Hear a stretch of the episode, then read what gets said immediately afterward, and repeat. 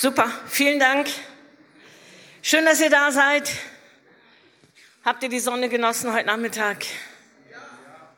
Sonnenbrand, Eis, Cocktail, alkoholfrei natürlich. Alles am Start, oder? Ja, ich habe mich riesig gefreut auf heute Abend. Ich habe meine Gang mitgebracht. So, yay, Girls, uh, Small Group. So, und ich freue mich riesig. Heute Morgen war ich alleine mit euch und das ist auch schon klasse. Und heute Abend bin ich mit euch und mit uns. So, es kann ja nur gut werden, oder? Und wenn dann noch Jesus mit dabei ist, dann kann es ja nur Hammer werden. So, und ich weiß nicht, wie du hier bist, ob du mit einer großen Erwartung gekommen bist, ob du gesagt hast, mal anhören und gucken oder ob du sagst, hey Jesus, ich brauche dich heute Abend, keine Ahnung.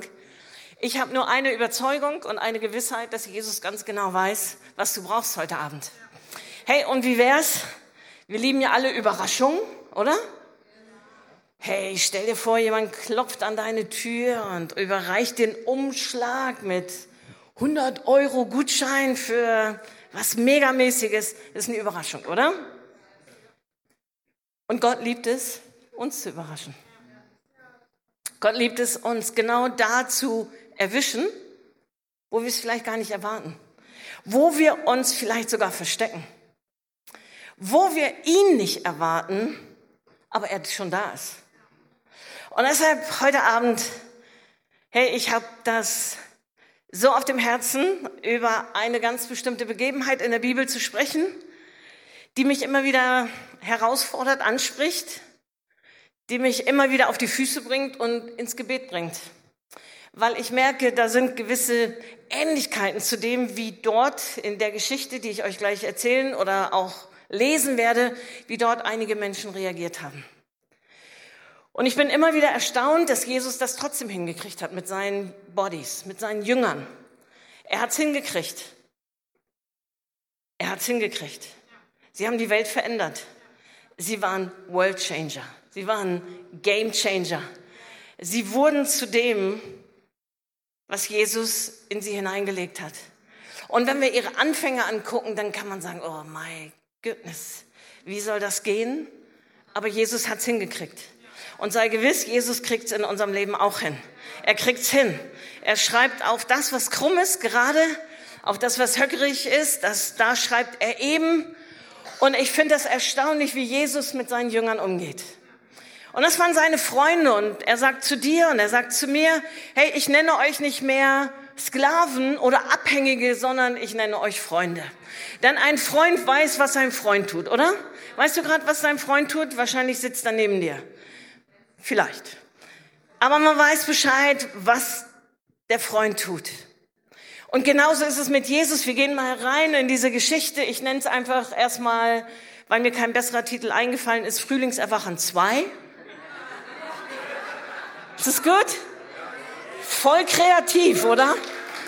Frühlingserwachen 1 heute Abend, Frühlingserwachen 2 äh, heute Morgen und Frühlingserwachen 2 heute Abend. Okay. Ich habe mir auch schon T-Shirt angezogen für die, die heute Morgen da waren. Jacke aus, T-Shirt an, okay? So, der Frühling kommt. Er kommt und er kommt in dein Leben, ob du es riechst oder nicht, er kommt in dein Leben. So, also, geh mal rein in diese Geschichte, Johannes 6. 5 bis 6. Das ist dieses ganze Kapitel übers Brot. Und dann heißt es da, als Jesus seinen Blick hob, sah er eine große Menschenmenge auf der Suche nach ihm die Berge heraufkommen. Und aus dem Lukas, wir springen immer ein bisschen mit Lukas, das erzähle ich dann parallel. Lukas, der das Ganze auch erzählt in seinem Evangelium in Lukas 9, falls ihr es nochmal nachlesen möchtet, er sagt, die Leute hatten gehört, dass Jesus da war und sie konnten es nicht abwarten, zu Jesus zu kommen und Zeit mit ihm zu verbringen. Also, sie sind auf den Berg heraufgekommen. Was sagt uns das? Manchmal musst du herauskommen, um heraufzukommen, um bei Jesus zu sein. Ich sage es nochmal. Manchmal musst du herauskommen, um heraufzukommen, was immer einen Preis kostet, um mit Jesus zu sein. Es ist kein Automatismus. Ja, wenn Jesus will, dann macht doch schon. Check, check. Nee, Jesus will, aber er wartet auf dich, weil er ein Gott der Beziehung ist und nicht dein Sklavenhalter ist. Und dich nicht drängt, sondern er zieht dich und dann kommst du den Berg rauf. Ich finde das einen tollen Gedanken. So, by the way. Dann er wandte sich an Philippus und fragte, Philippus, wo können wir so viel Brot kaufen? Und Lukas sagt, es waren 5000 Menschen, Männer, das heißt ungefähr 15.000 Menschen. 15.000, mehr als auf der Kalla. 5000 mehr als auf der Kalla. So, für die, die da waren, ich komme daher gerade, für die, die da waren, wir haben ein Bild von dem, was 10.000, es hat mich gestresst. 10.000 Menschen, überall anstehen, für ein Wasser. Naja, okay, ich erspare euch die Details. Ich habe gemerkt, ich bin dann eine ganz spezielle Persönlichkeit. Also Jesus fragt Philippus, wo können wir so viel Brot kaufen für 15.000 Menschen, dass all diese Menschen zu essen bekommen? Super Frage von Jesus, oder? Ist das nicht manchmal auch unsere Frage? Jesus, wie und welches Brot haben wir für die Menschen, die hungrig sind in dieser Zeit? Welche Antworten haben wir für Syrien? Ich habe es heute Morgen kurz angesprochen. Welche Antworten haben wir für Zerbrochenheit in unserer Umgebung? Welche Antworten, welches Brot geben wir Menschen, die krank, wir haben eben für die Gebetsanliegen gebetet. Was haben wir für Brot? Jesus, wie können wir, diese Not ist überwältigend. Wo kriegen wir das ganze Brot her? Und im Lukas-Evangelium, ey, toller Gedanke, sagen sie dann, sagen die Jünger zu Jesus, hey Jesus, wir haben eine tolle Idee. Schick sie weg. Dass sie selber in die Dörfer gehen, aber Jesus sagt ihnen, gebt ihr ihnen zu essen. Das heißt, Jesus schickt niemanden weg, sondern er sagt, hey, kommt zu mir, kommt her zu mir alle, die ihr mühselig und beladen seid. Kommt her zu mir. Und nicht, wir schicken sie mal weg, dass sie selber sich auf die Suche begeben nach Brot, sondern das Brot war mitten unter ihnen und sie haben es nicht verstanden. Die Jünger haben es nicht verstanden. Das Brot war mitten unter ihnen und sie haben es nicht verstanden. Dann geht es weiter. Er stellte Philippus jedoch nur auf die Probe, denn er wusste schon, was er tun würde. Das ist Souveränität. Das ist etwas, wenn du vom Ende, wenn du das Ende einer Sache schon im Sinn hast und einen Prozess einläutest, um Menschen mitzunehmen.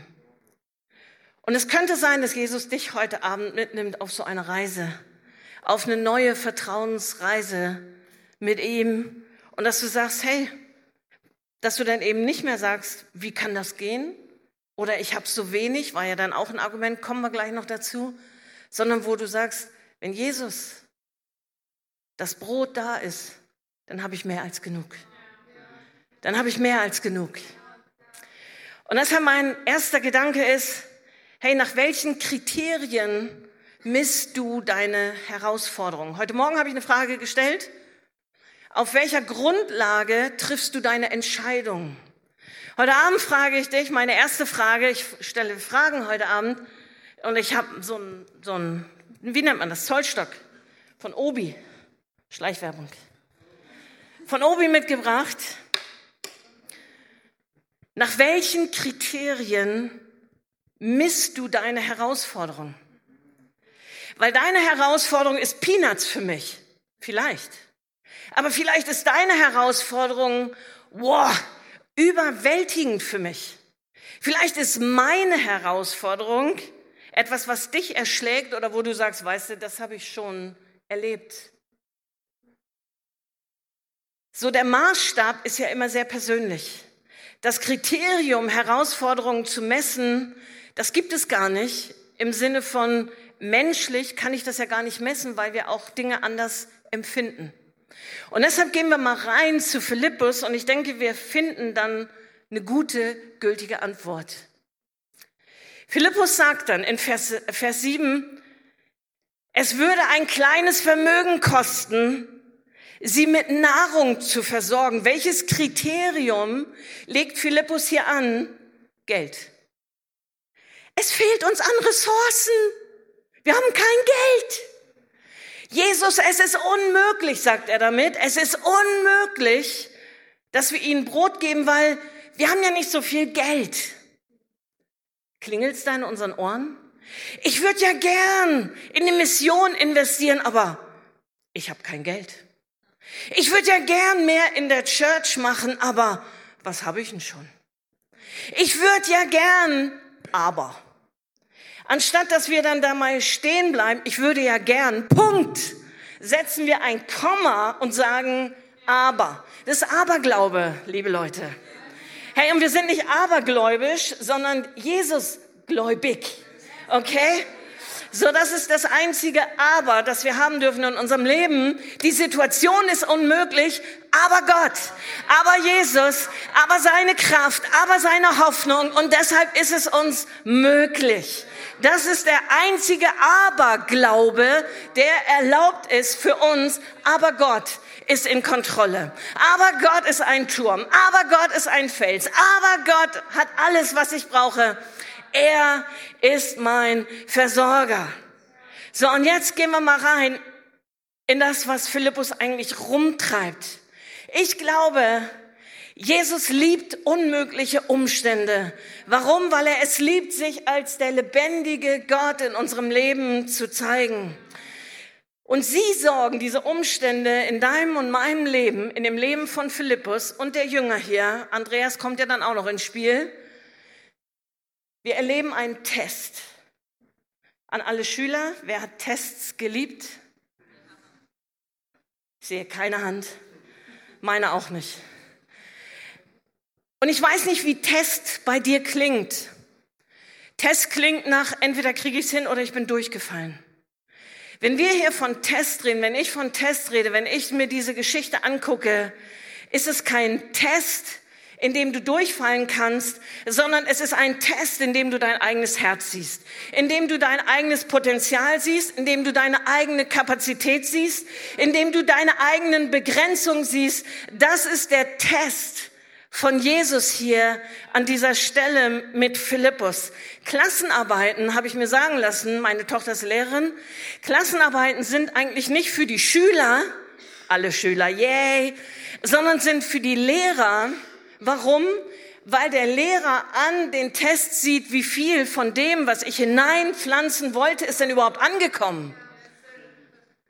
Wenn die alle eine Sekt schreiben, ja, irgendwas habe ich falsch gemacht. Stochastik hatten wir vorhin im Auto. Jemand hat für Abitur Stochastik.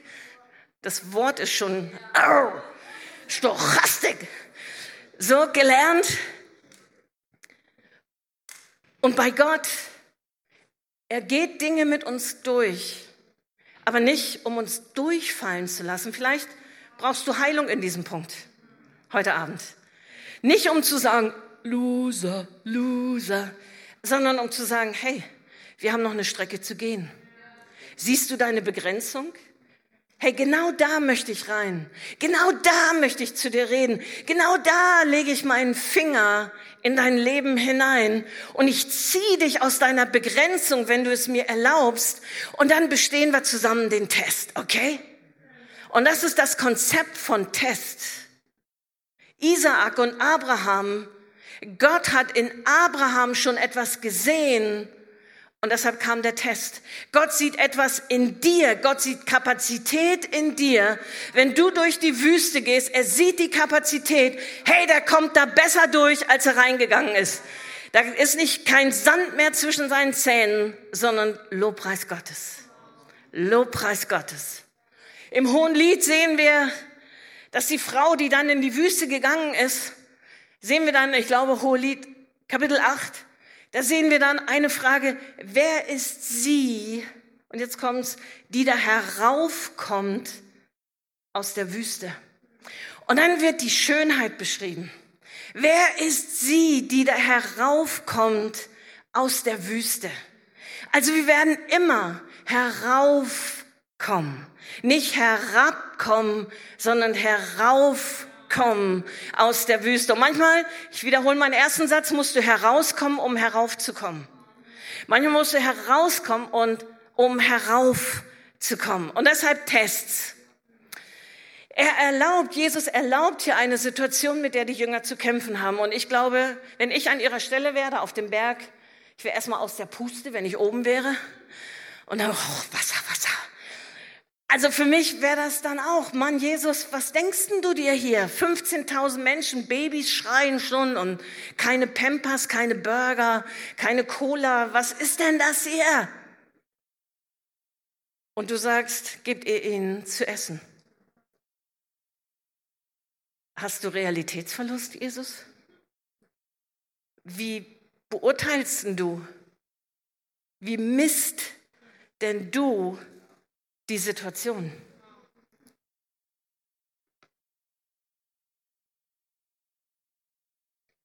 Und ich glaube, ich habe hier so ein Gummiband mitgemacht. Gott bringt uns in Situationen, um unseren Glauben zu strecken. Ich liebe das Gummiband. So einfach. Kostet, glaube ich, noch nicht mal einen Cent. Und du kannst es auch überdehnen.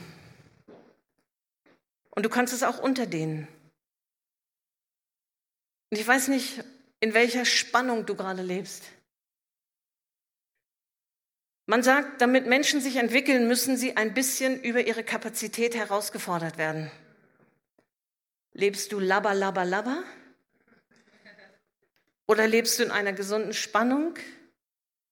Oder lebst du überdehnt, dass das Gummi fast reißt? Da musst du etwas verändern in deinem Leben, ganz schnell. Sonst brennst du aus. Jesus bringt uns in Situationen, um unser Vertrauen zu strecken, dass wir unser Potenzial entdecken, unsere Begrenzung entdecken und dann erleben, wie er uns da rausholt. Er bringt uns in solche Situationen, um unsere Hoffnung zu stärken. Heute Morgen hatten wir es über Hoffnung. Ist deine Flasche leer oder voll? Ist sie voller Hoffnung oder ist sie leer aufgrund dessen, dass du sagst, es ist unmöglich, und Jesus bringt uns in solche Situationen, um uns Hoffnung zu geben. Er bringt uns in solche Situationen, um uns seine Liebe zu zeigen. Weil, hey, darum geht es im Endeffekt. Um uns Beziehungen zu zeigen, um zu sagen, hey, ihr kriegt das nicht hin. Ihr kriegt das nicht hin. Aber wenn ihr Wunder sehen wollt, hey, ich, I am the one. Ich bin derjenige. Und wenn ihr mit mir unterwegs seid, dann werdet ihr es erleben. Und wenn wir Jesus sehen, wie er die Dinge zusammenbringt, erkennen wir meistens, wie er die Umstände modelliert hat, dass wir sehr viel dadurch lernen können. Und deshalb misst deine Not nicht mit dem Maß deiner Fähigkeiten und deiner Kapazitäten. Was ist heute Abend deine Unmöglichkeit, der du gerade gegenüberstehst? Wenn ich es ganz low-level sagen würde, das ist ein gefundenes Fressen für Jesus. Was ist deine Unmöglichkeit, der du gerade gegenüberstehst? Was kannst du nicht tun? Philippus hat gesagt, ich kann es nicht tun. Jesus, sorry, ich habe keine Millionen Grad hier. Ich kann es nicht tun. Ich kann es nicht tun. Ende Gelände. Und ich glaube, es ist immer wieder erstaunlich. Heute Morgen habe ich über diesen ersten Sprung vom Fünf-Meter-Turm gesprochen. Es ist immer wieder erstaunlich, was geschieht, wenn wir nicht bei unseren Begrenzungen stehen bleiben, sondern wenn wir sagen, ich will mich strecken. Ich will zu Jesus. Ich will über meine Kapazität hinausgehen. Ich will das Potenzial entwickeln, was Jesus in mich hineingelegt hat. Es geht nicht darum, Lösungen in uns selber zu finden, sondern sich zu dem zu wenden, der alle Lösungen hat und der zu dir reden möchte. Ich habe eine Geschichte gelesen, ich mag Geschichte. Mag noch jemand Geschichten? Geschichten sind super, ne? Und das ist auch noch eine wahre Geschichte. Ähm, eine Geschichte mit einem, da geht es um, um ein Experiment mit einem Huhn. Und da sollte eine Schulklasse herausfinden, äh, wie ein Huhn bei einer gewissen Temperatur im Ofen, also tot schon, tot, tot, totes Huhn, Chicken, tot.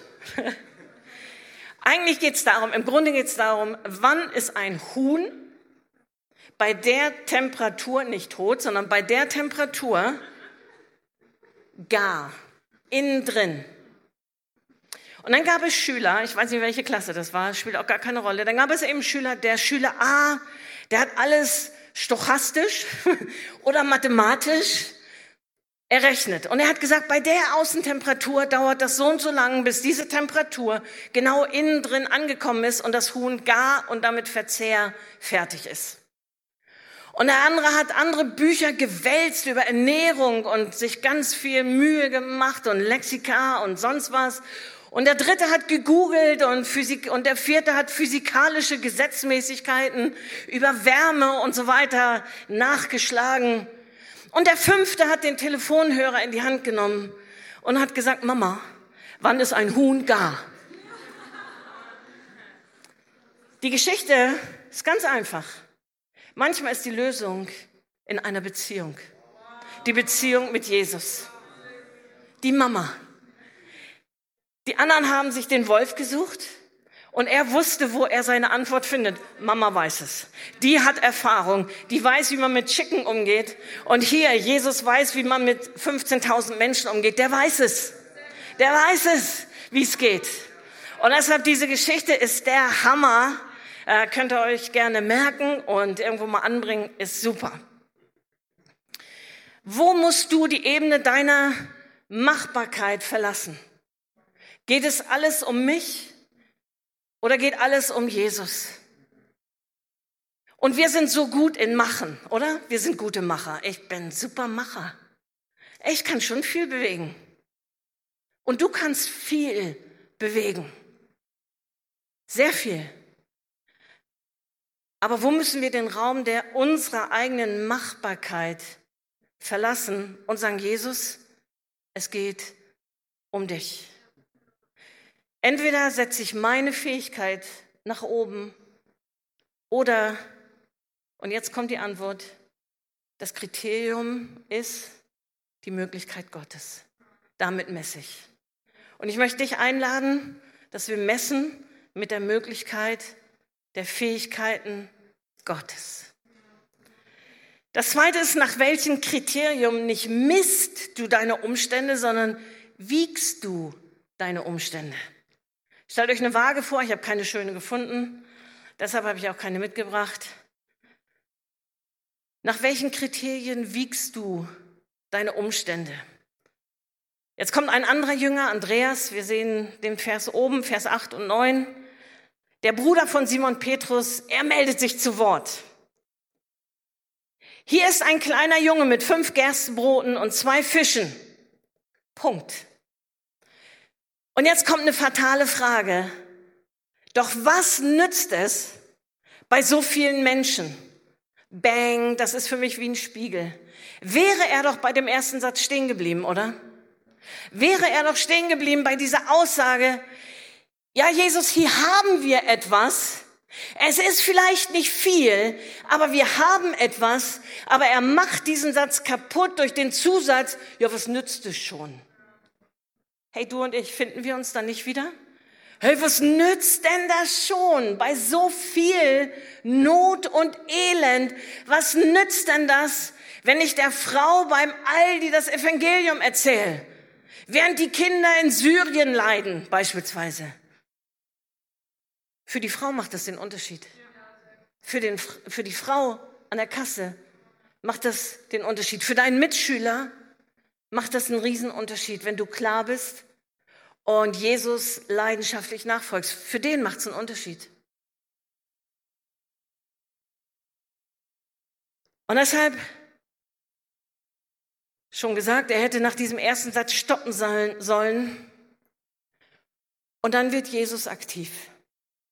Er hat erst die Jünger experimentieren lassen. So, der Philippus hat gesagt, ey, das ist nicht machbar. Und hier der Andreas, interessanterweise, hat gesagt, vielleicht machbar, aber viel zu wenig. Sind zwei sehr unterschiedliche Herangehensweisen.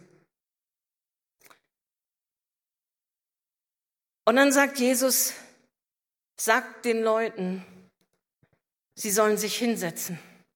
Da ließen sich alle, allein die Männer zählten schon 5000, auf den grasbewachsenen Hängen nieder. Dann nahm Jesus die Brote, dankte Gott und reichte sie den Menschen, wie viel sie auch wollten.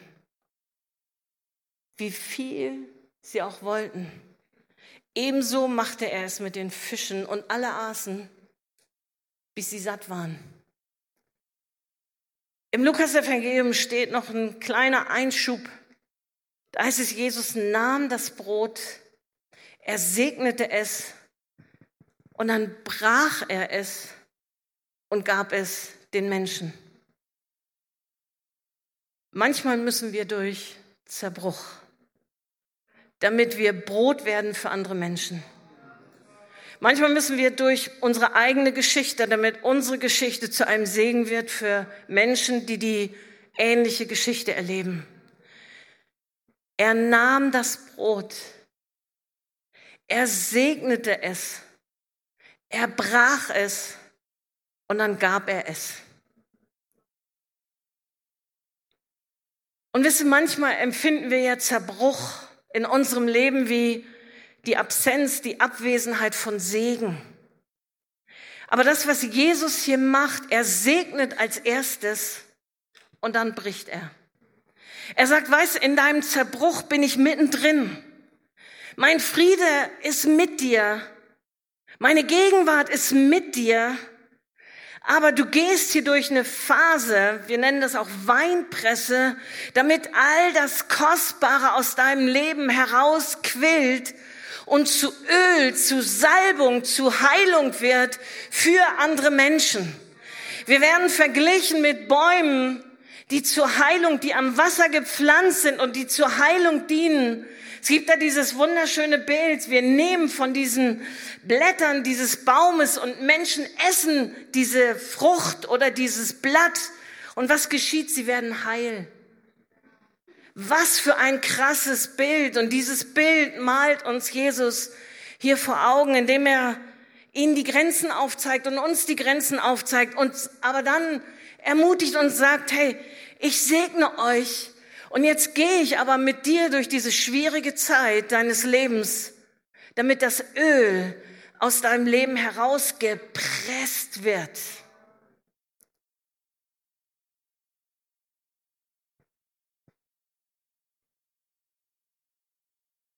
Philippus schaute auf das Problem, während Andreas auf die Ressourcen schaute. Philippus schaute auf das Problem. Oh, großes Problem. Houston, wir haben ein Problem. Und Philippus sagt, oh, wir haben eine Kapsel oder keine Ahnung, wie das da heißt in diesem, bei der NATO.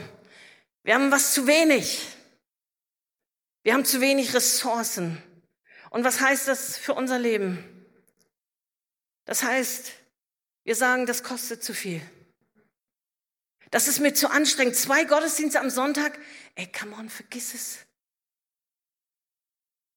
Oder ich habe viel zu wenig. Ich bringe viel zu wenig an den Tisch. Viel zu wenig, was in meiner Hand ist. Aber weißt du, dein weniges in der richtigen Hand wird zu Nahrung für eine Menschenmenge. Dein weniges in der richtigen Hand wird zu Nahrung für eine Menschenmenge. Für Menschen, die um oder in deinem Leben mit dir leben. In welchen Bereichen hast du entschieden, dass das zu groß ist für Gott? In welchen Bereichen hast du abgeschlossen und gesagt, das lasse ich nicht mehr raus aus meinem Leben? Das lasse ich nicht los. Das ist zu schmerzhaft. Das ist zu zerbrechlich. Und genau das ist das, wo Jesus dich durch diesen Prozess mitnehmen möchte, um das Beste aus deinem Leben herauszubringen. Herr, Jesus ist in der Lage, unser Kleines, unser Weniges in viel zu verwandeln. Jesus ist in der Lage, uns zu entwickeln. Jesus ist der, der, und da sind wir wieder beim Frühling, Jesus ist der, der unser Leben zum Aufblühen bringt, der unser Herz zum Aufblühen bringt. Und weißt du, wenn unser Herz aufblüht, dann kann das nicht verborgen bleiben, sondern das ist für alle sichtbar. Der Frühling, der ist doch für alle sichtbar, oder? Ich meine, jemand, der, klar, der blind ist, sieht das jetzt nicht. Aber für uns, wenn wir durch die Gegend fahren, dann sehen wir doch überall, wie es Frühling ist. Und wir riechen es. Und genauso ist es, wenn dein Herz aufblüht, dann riecht man es. Was ist denn mit der Person? Was ist denn da passiert? Das ist ja voll, mega, krass und stark. In Gideon, gehen wir mal in, in der Bibel zwei, drei Beispiele angucken. Gideon hatte eine Riesenarmee. In Richter 7, Vers 7 steht das. Und dann sagt Gott zu ihm, weißt du, dass du hast immer noch zu viele Leute um dich. 300 Männer reichen. Und Gideon sagt, what? Und dann zeigt Gott ihm, wie er die Midianiter schlägt. Wir lieben die Geschichte von David in der Kinderkirche. 1. Samuel 17 mit der Schleuder und dem Stein und so weiter. Ihr kennt die Geschichte, die meisten kennen die Geschichte. Aber er kam und kämpfte mit dem Riesen mit einer Schleuder und einem Stein. Das wenige in seiner Hand wurde zu einer Waffe für das Reich Gottes. Mose wurde gefragt, was ist in deiner Hand, Mose? Und Mose hat auch gesagt, nur ein Stab. Und dann hat Gott gesagt, physisch ist es nur ein Stab, aber schlag damit aufs Wasser. Und der Stab und die Gegenwart Gottes haben den Stab gebraucht oder haben die Situation total verändert. Und es kam Wasser aus dem Felsen. Das Meer wurde geteilt. Sie haben Wunder über Wunder in dieser Zeit gesehen, in der Wüste. Und manchmal ist es auch in unserem Leben so, Gott reduziert unsere Möglichkeiten und exponiert unsere Not, um seine Kraft zu zeigen. Gott gebraucht dieses Kleine, um zu zeigen, wie groß er ist. Aber ich frage dich heute Abend, bist du bereit, dieses wenige, für dich vermeintlich wenige, vielleicht dein Leben, vielleicht deine Umstände, vielleicht deine Situation, vielleicht deine Wünsche, vielleicht deine Träume in die Hand von Jesus zu geben, damit er es multiplizieren kann.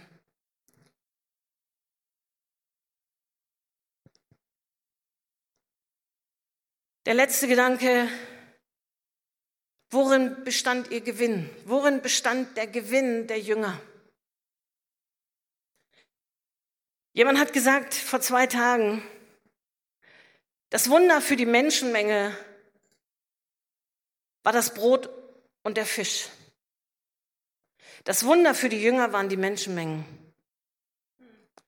Waren die Menschenmengen, für die sie Brot hatten. Waren die Menschenmengen, die hungrig waren. Und ich weiß nicht, und ich, vielmehr, ich weiß, ihr seid eine Gemeinde, die ein Riesenherz hat für Menschen, die Christus noch nicht kennen. Die ein Herz hat, nicht nur für Wunsdorf, sondern über eure Grenzen hinaus. Und ich wünsche uns, ich wünsche euch, und Zelle ist ja auch nicht so weit weg, und da sind wir mit euch, wir sprechen dieselbe Sprache.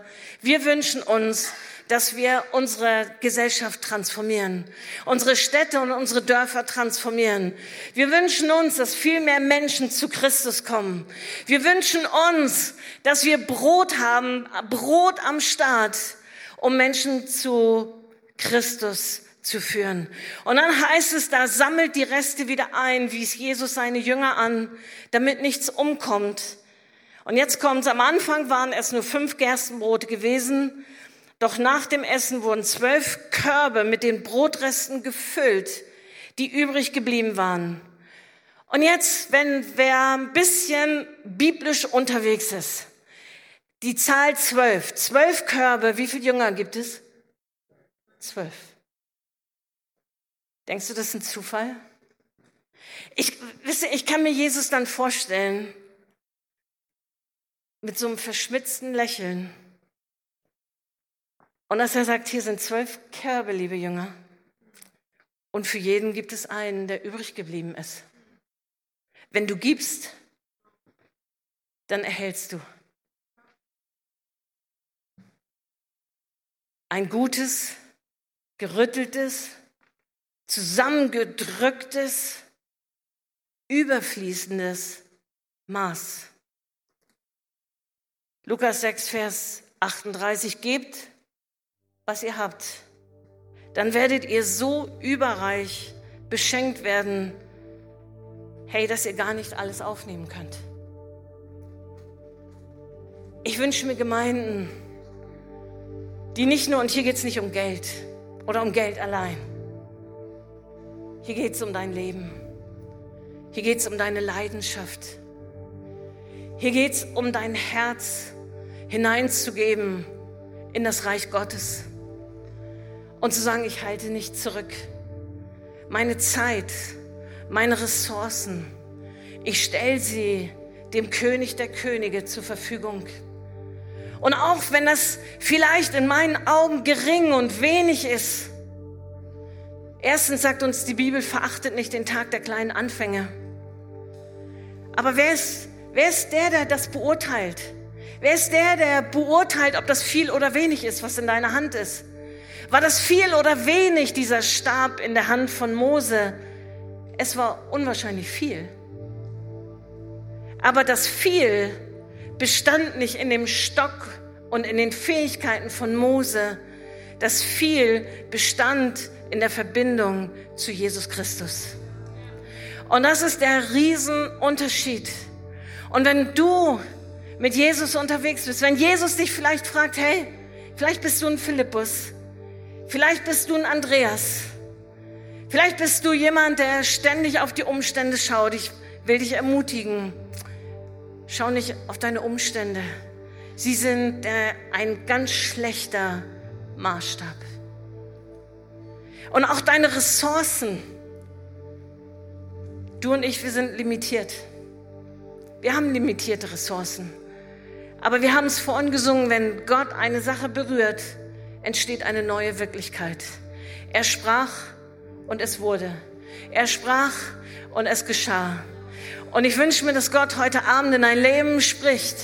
Und du sagst, er, er sprach und es geschah.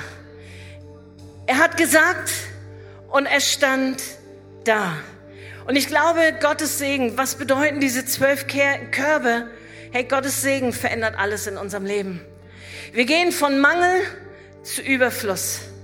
Und wir gehen von Mangel, auch Mangeldenken, was habe ich schon, zu einem Denken des Reiches Gottes. Diese Mentalität, Gott ist alles möglich.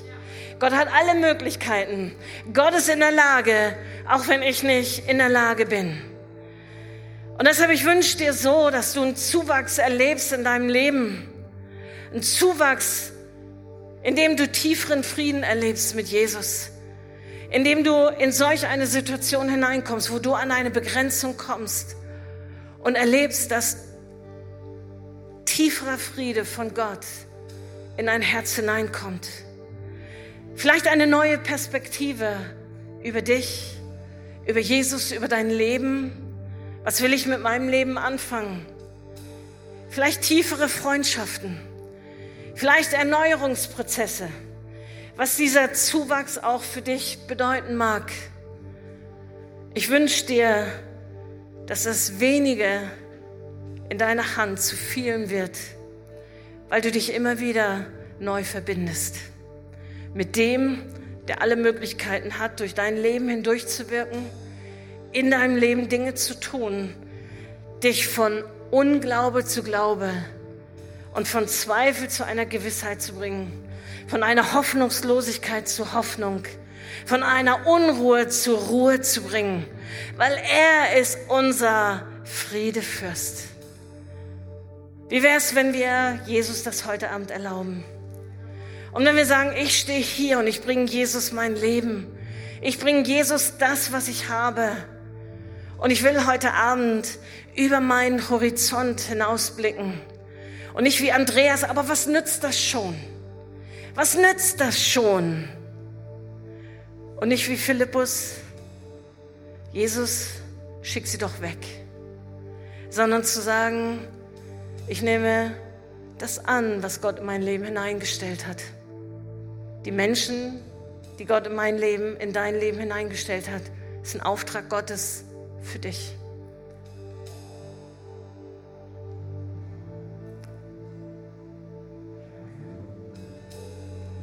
Immer wieder können wir uns entscheiden, ob wir einfach so durchs Leben latschen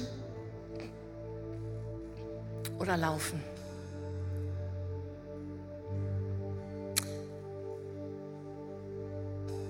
Ob wir innerlich Opfer sind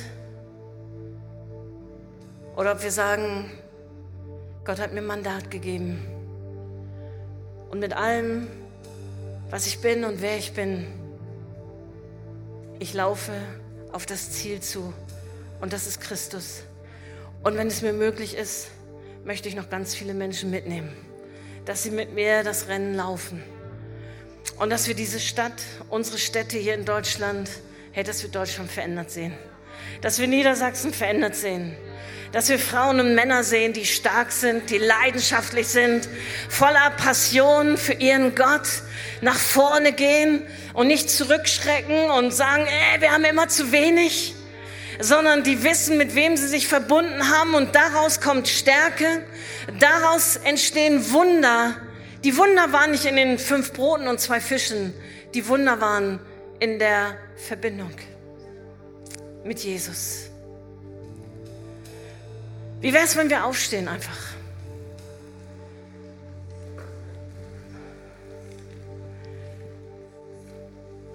Das Gummiband brauche ich noch. Und ich glaube, dass Menschen hier sind, wie ich das vorhin demonstriert habe mit diesem Gummiband. Hey, dein Leben steht unter Druck, aber das ist nicht der Druck von Jesus. Und du bist überspannt. Das sagen wir auch im Deutschen. Oh, ich bin überspannt.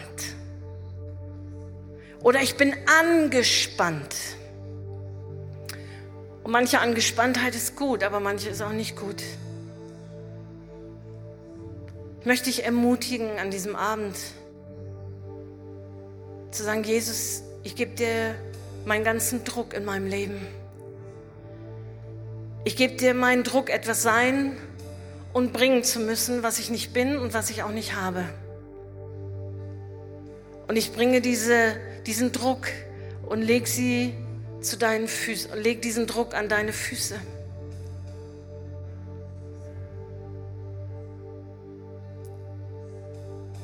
Oder du bist hier und du sagst, mein Leben hey, das ist so lasch. Dann möchte Jesus Druck, Spannung in dein Leben hineinbringen. Dich über deine Kapazitäten ziehen und das Potenzial entwickeln in deinem Leben. Dass der Geruch des Frühlings sich in deinem Leben und durch dein Leben ausbreitet und du sagst, wow, wo kommt dieser Korb mit Broten her? Jetzt habe ich Brot, Überfluss für Menschen, die Christus noch nicht kennen.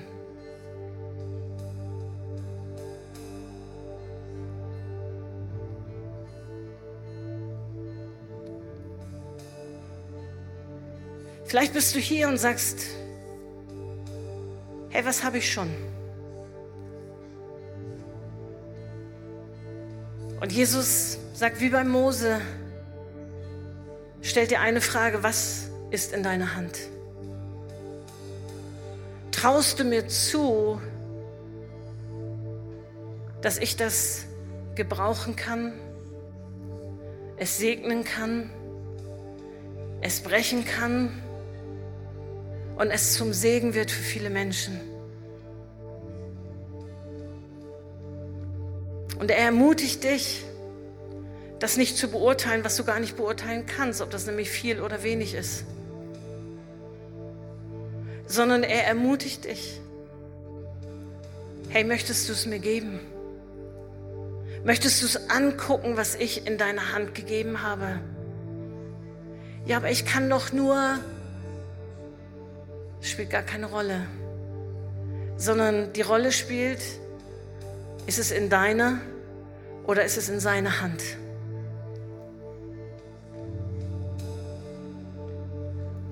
Ich würde gerne für uns beten an diesem Abend. Hey, dass wir Menschen sind, die eine Situation verändern.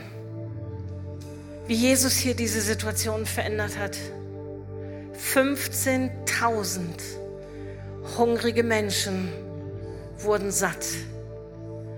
Und nicht minimal, sondern so viel sie wollten, bis sie satt waren. Was für ein Bild. Stell dir deinen Arbeitskollegen vor. So viel er will, bis er satt wird von Jesus. Von Erlösung, von Frieden, von Freude. Stell dir Menschen in deiner Familie vor. Stell dir vor, hey, deine Familie schaut auf dich und wow, ich will das auch, was du hast. Da ist so ein Hunger und du brichst das Brot und gibst es ihnen.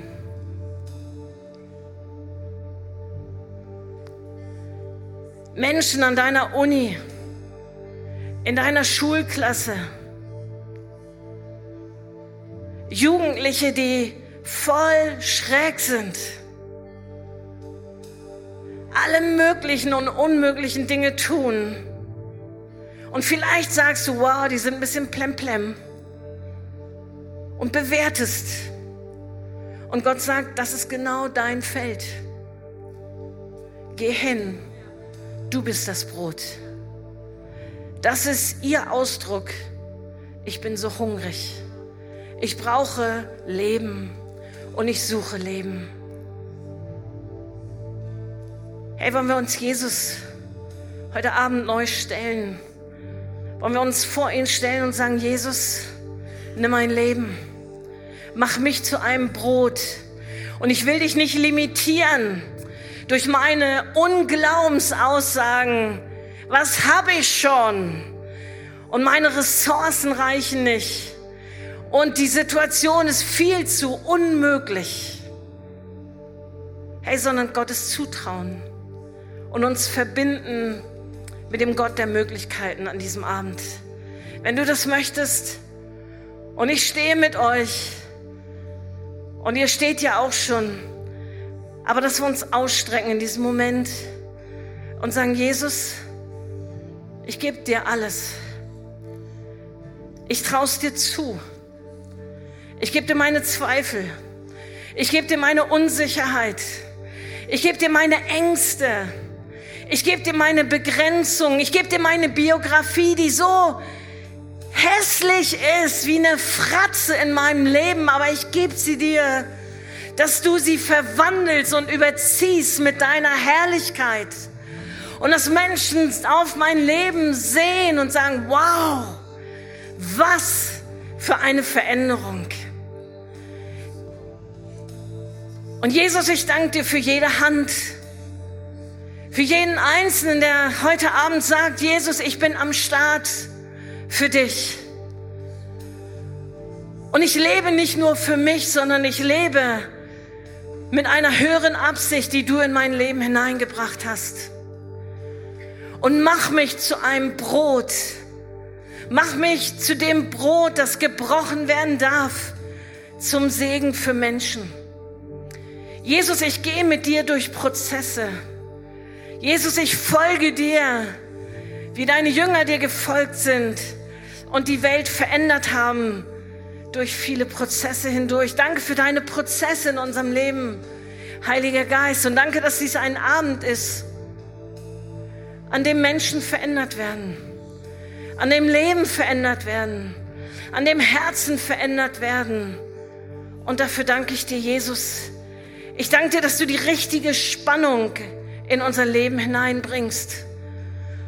Und dass du in diesem Moment, ja, jede Spannung, die überdehnt, dass du uns eine Offenbarung schenkst darüber. Zu uns redest, was wir tun oder nicht mehr tun sollen.